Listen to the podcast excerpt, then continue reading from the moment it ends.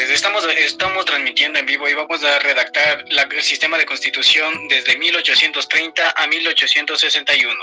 La constitución de Ecuador de 1830, denominada oficialmente como Constitución del Estado ecuatoriano, fue la primera constitución política en estar en vigencia desde la creación del Estado de Ecuador como país independiente fue redactada por el primer Congreso Constituyente en la ciudad de Riobamba. La Constitución de 1830 estuvo en vigencia durante el primer periodo de gobierno de Juan José Flores hasta 1830-35 en la presidencia de Vicente Rocafuerte.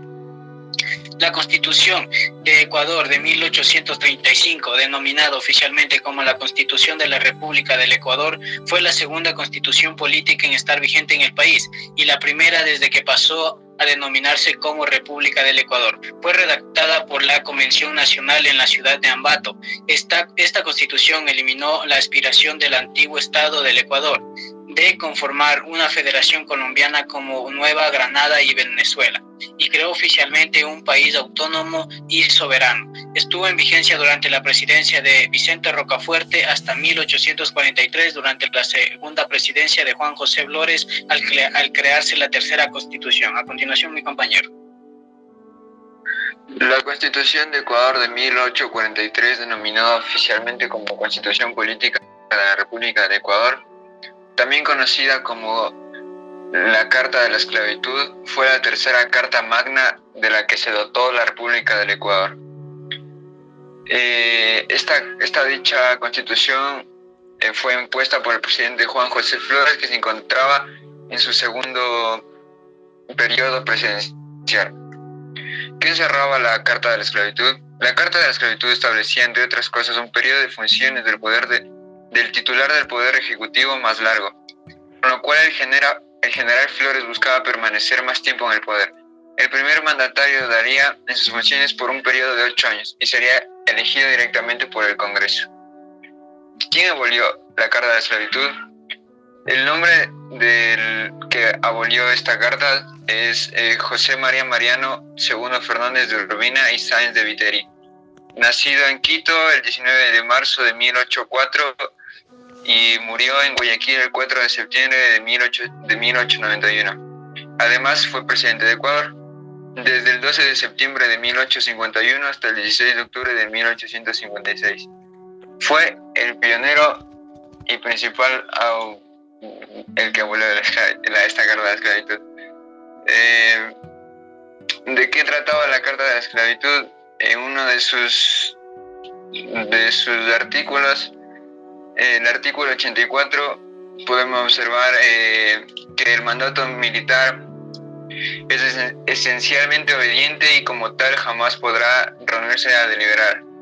Además, vemos que en el 85 el mandato militar se ejercerá tan solo sobre las personas puramente militares, y aunque en sus funciones peculiares la autoridad militar es independiente de la autoridad política, se hallarán obligada a prestar a estos los auxilios que se le pidieran con arreglo a la ley en cuanto a los derechos y garantías de los ecuatorianos. En el artículo 89 podemos observar que dice no podrán crearse en el Ecuador títulos de nobleza, distinciones o empleos hereditarios, ni conferirse destinos que duren más allá de la buena conducta de los que obtengan. En el, en el artículo 90 también, también, podemos observar que ningún ecuatoriano puede ser puesto fuera de la protección de las leyes, expatriado, privado de su vida, bienes y libertad. A continuación, mi compañero. Ya, para empezar tenemos que en 1851 fue la quinta constitución que se tomó varios puntos eh, como primero se eligió a Diego Novoa eh, presidente luego fue destituido y tomó el puesto José María Urbina. En esta constitución recalcamos algunas características como el Congreso y regreso a la unicameralidad, es decir, el poder legislativo representado en la Asamblea Nacional, que fue un claro ejemplo de que se necesitaba y de la forma de poder legislativo. Esta fue planteada en 1830 y reemplazada por la bicameralidad de las anteriores constituciones de 1835, 1843 y 1845. Otra cosa que estoy en desacuerdo es que la edad mínima de un diputado de la Cámara debía tener 30 años. En este año también se dio la constitución y se declaró un gobierno republicano, popular y representativo, electivo, alternativo y responsable. Y la figura de vicepresidente fue su suprimida.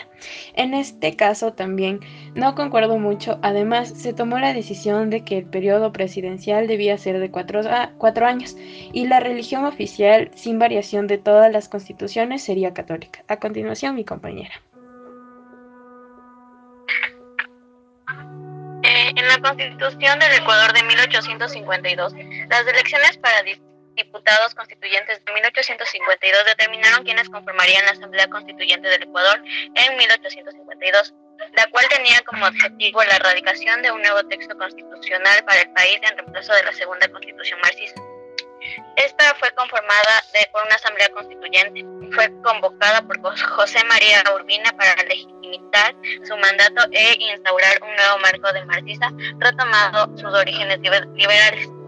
En la sección 2 de, los derechos ecuatorianos de los deberes y derechos políticos, en el artículo 4, nombran quiénes son los ecuatorianos, si los ecuatorianos son ciudadanos ya sea por nacimiento o por naturalidad.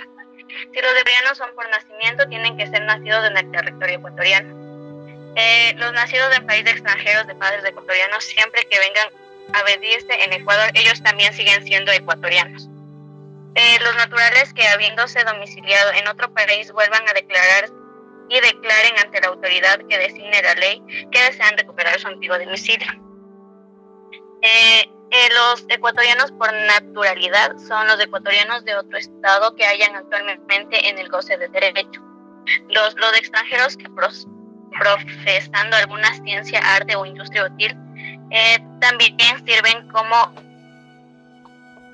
también son ante el gobierno de una provincia en la que residan su, su intención de aventurarse en el Ecuador. Las mujeres extranjeras que se hayan casado o que se casaran con un ecuatoriano siguen siendo ciudadanos, pero por naturalidad. Eh, una de las cosas que me pareció bien en la cual se haya retomado en la Constitución de 1852 fue en el cual podían las personas tener su propia religión en el que dice que tenemos que respetar la religión, ya que si nos trasladamos a años pasados, esto quiere decir que todos los ciudadanos tenían que ser por ley eh, católicos, ya que esto venía a descendencia de, los, de la conquista española. Eh, a continuación, mi compañero. La Constitución de 1861 del abril. La convivencia nacional del Ecuador ha venido a en decretar la siguiente constitución de la República. Estos son los siguientes artículos que les voy a leer. Artículo 1. La República del Ecuador se compone de todos los ecuatorianos reunidos bajo el mismo pacto de asociación política. Su territorio comprende el de las provincias que, conforman la antigua presidencia de Quito y el archipiélago de Galápagos. Artículo 2. La soberanía reside esencialmente en el pueblo y este delega su ejercicio a las autoridades que se establece la Constitución. La República es una indivisible, libre e independiente de todo poder extranjero. No puede ser patrimonio de ninguna familia ni persona. Artículo 3. Ecuatorianos lo son por nacimiento o por la naturalización. Artículo 4. Son ecuatorianos por nacimiento. Esto viene en dos partes. Los nacidos en territorio del Ecuador y también los nacidos en otro país de padre o madre ecuatoriano por nacimiento, siempre que vengan a residir en la República Ecuatoriana. El artículo 5. Son ecuatorianos por naturalización. Esto se divide en tres, en tres artículos. Los naturales de otros estados que se hallen actualmente en el goce del derecho. 2. Los extranjeros que, que, profe, que profesen alguna ciencia, arte o industria útil o que sean dueños de alguna propiedad o raíz o capital de giro en la República, a estas se declaran ante la autoridad que les designe la ley de nacionalidad.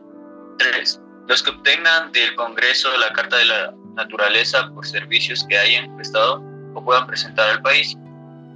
Y el artículo 6, que los deberes ecuatorianos son, esto se divide en cinco pasos, respetar la religión del Estado, sostener la Constitución, obedecer las leyes y respetar las autoridades, servir y defender a la patria, contribuir para los gastos de la nación y cinco, velar sobre la, conversación, sobre la conservación de las libertades públicas. Eh, estos artículos en 1861 dieron un gran avance al, al pueblo ecuatoriano y que todos estaban a favor. Gracias.